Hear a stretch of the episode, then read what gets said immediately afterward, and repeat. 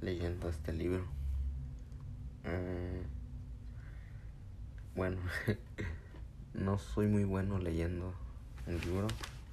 De hecho, creo que es como el cuatro libros que llevo leyendo. Apenas estoy empezando a leer.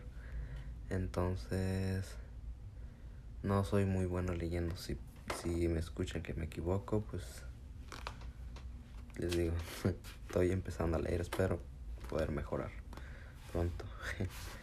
bueno, entonces llevo ya llevo una parte ya leyendo. Llevo, bueno, la que voy a leer ahorita se llama la planificación organizada. El sexto paso hacia la riqueza.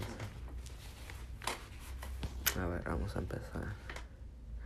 Dice, la planificación organizada, la cristalización del deseo y la la cristalización del deseo para transformarlo en acción. El sexto paso hacia la riqueza. Usted acaba de aprender que todas las cosas valiosas que el hombre crea y adquiere empieza como un deseo y que el primer paso, el primer paso en el trayecto del deseo para pasar de lo abstracto a lo concreto se da en el taller de la imaginación, donde se crea y se organizan planes para la transición de ese deseo. En el primer capítulo se le, se le instruyó para realizar seis acciones definidas y prácticas como su primer movimiento para traducir el deseo de dinero en su equivalente monetario. Uno de esos pasos es la forma es la formación de un plan o planes definidos y prácticos mediante los cuales esa transformación pueda llevarse a cabo. Ahora recibirá instrucciones sobre la manera de construir planes que sean prácticos, es decir, A. Únase a un grupo de tantas personas como puedan necesitar para la creación y ejecución de su plan o planes para la acumulación de dinero. Para hacerlo, utilizará el principio del equipo Mastermind que se describe en el capítulo 9. Es absolutamente esencial que siga esa, esta instrucción. No la descuide. B. Antes de formar su alianza para el equipo Mastermind, decida qué ventajas y beneficios podría usted ofrecer a cada miembro de su grupo a cambio de su cooperación. Nadie trabajará indefinidamente sin alguna forma de compensación. Ninguna persona inteligente exigirá ni esperará que otra trabaje sin una compensación adecuada, aunque ésta no siempre sea en forma de dinero. Haga los arreglos necesarios para reunirse con los miembros de los miembros de su equipo Master Meet al menos dos veces a la semana y más a menudo si es posible hasta que unidos hayan perfeccionado el plan o planes necesarios para la acumulación de dinero. D. Conserve una perfecta armonía entre usted y cada miembro de su equipo Mastermind. Si uno sigue esa instrucción al pie de la letra, podría enfrentarse a un fracaso. Perdón, dice. C. Conserve una perfecta armonía entre usted y cada miembro de su equipo Mastermind.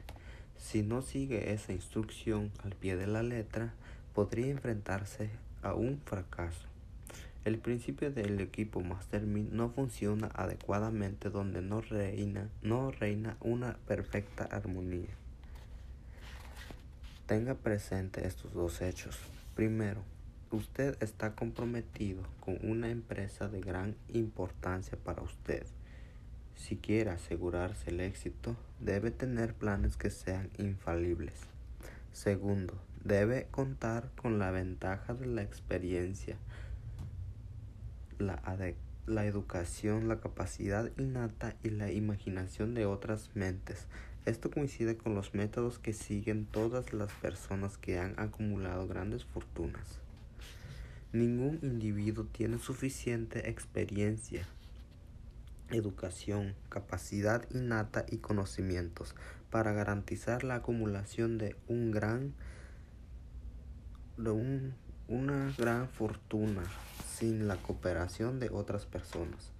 Cada plan que usted adopte al esforzarse en acumular riquezas deberá ser la creación conjunta de usted y los demás miembros del equipo Mastermind. Usted puede crear sus propios planes, tanto en forma total como parcial, pero asegúrese de que su equipo Mastermind, Mastermind verifique y apruebe esos planes. Si el primer plan que usted adopta no tiene éxito, cámbielo por un nuevo. Si este nuevo plan tampoco funciona, vuélvelo a cambiarlo por otro. Y así sucesivamente hasta que encuentre un plan que sí funcione. Aquí se encuentra la causa principal de que la mayoría de las personas se tope con el fracaso.